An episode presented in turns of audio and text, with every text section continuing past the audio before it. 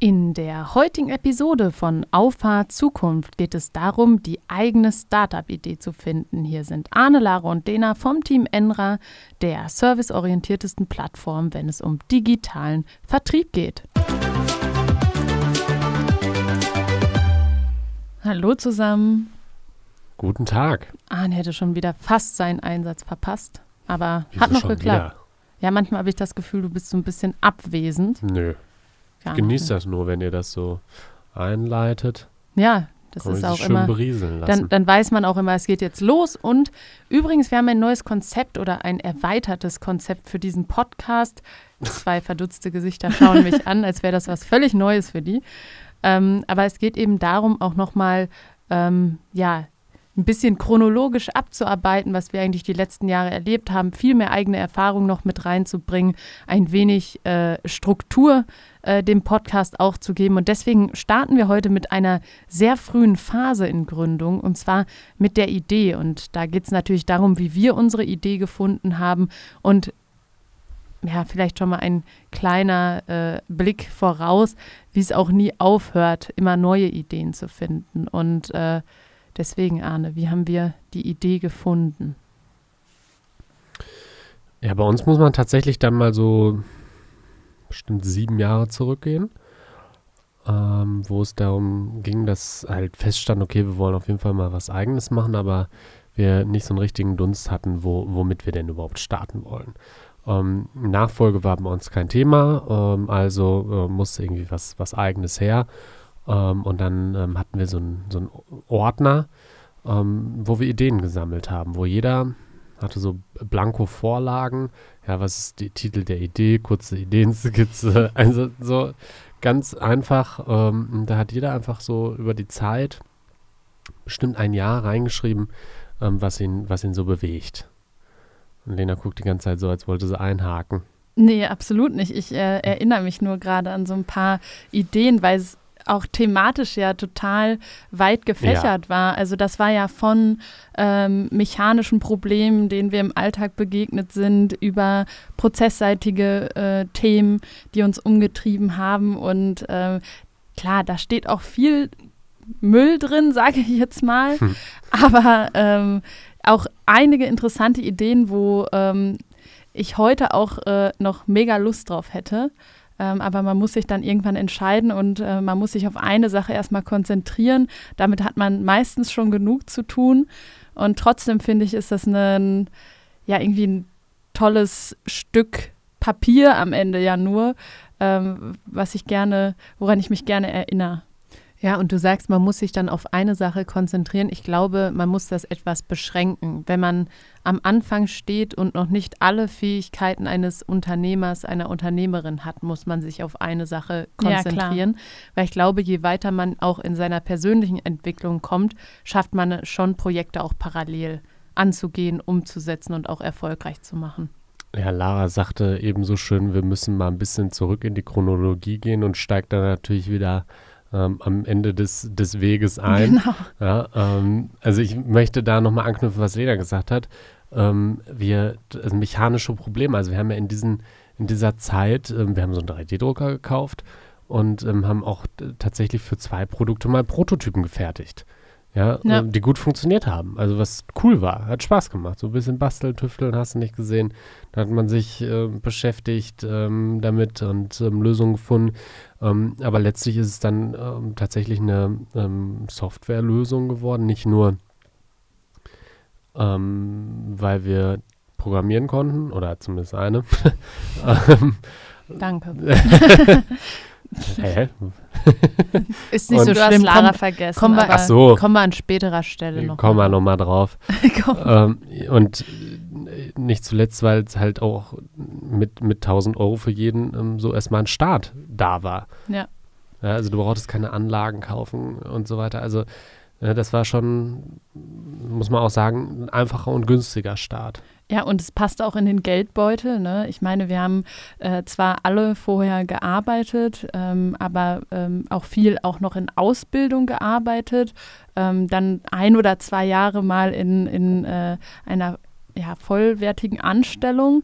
Und trotzdem muss man ja ehrlich zu sich selbst sein. Das ist einfach eine Folge der Chronologie, dass man da eben noch nicht das Vermögen angespart hat, wie man es denn vielleicht mit 50 Jahren äh, hinbekommen hat.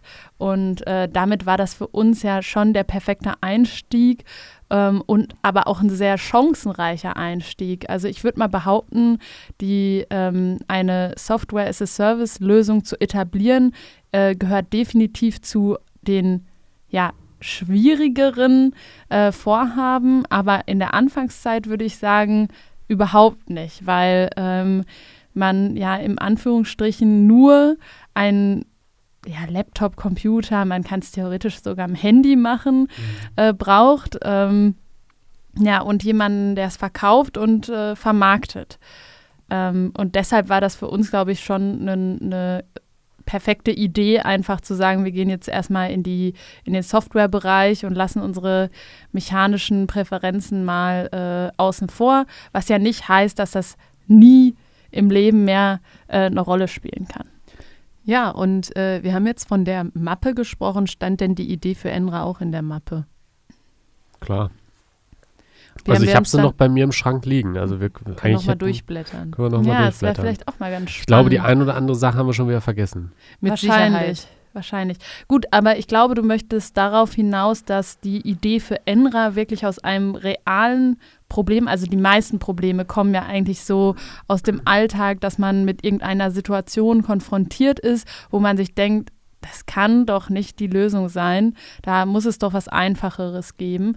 Und so war es ja mit Enra auch. Also wir haben ja ähm, vor fünf Jahren ähm, mit einer Nischenlösung angefangen, mit der ähm, unsere Kunden in der Lage waren, einfach äh, Kontakte auf Messen zu erfassen und diese dann auch äh, mit den richtigen Informationen zu versorgen.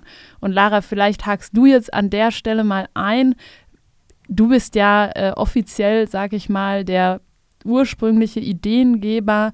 Warum hat dich das im Alltag umgetrieben? Ja, um das nochmal zu unterstreichen, also ich bin schuld, dass wir jetzt hier in dieser Lage sind. Ähm, manchmal hatte ich schon das, ein schlechtes Gewissen, dass äh, ich uns da rein manövriert habe, wenn es mal nicht so gut lief. Aber im, im äh, unterm Strich, glaube ich, kann man sagen, dass wir doch immer noch mit der Entscheidung und mit der aktuellen Entwicklung sehr zufrieden sind. Da ist ähm, das letzte Wort aber auch noch nicht gesprochen. Ja, ne? ich merke das schon. äh, irgendwann kommt wieder die Zeit, wo ich mich in den Schlaf weinen muss, äh, weil ich äh, ein schlechtes Gewissen gegenüber meinen Geschwistern habe. Nein, Spaß beiseite. Ähm, es war eine Situation, die mich ja über ein, zwei Jahre ziemlich belästigt hat. Ähm, und zwar, ja, darf man ja so sagen, oder? Ich meine, je größer der, der Schmerz, desto größer auch der Wille, etwas zu verändern.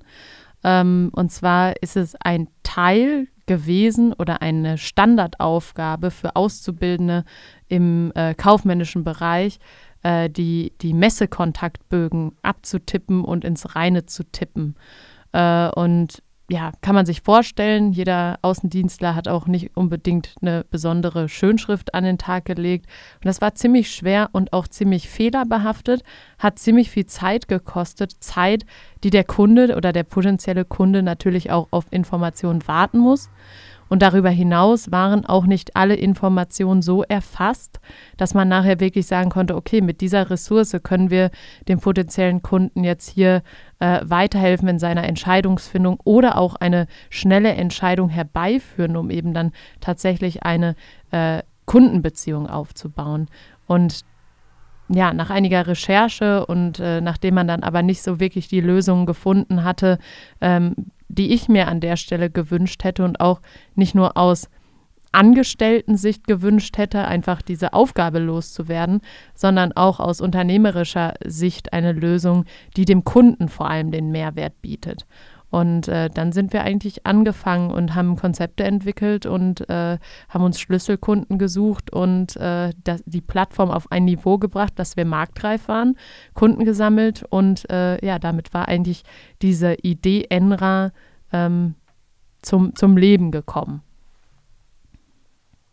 Ja, also aus einer realen Situation ähm, meistens ja, ist es prädestiniert, dass man dort einfach die Ideen findet.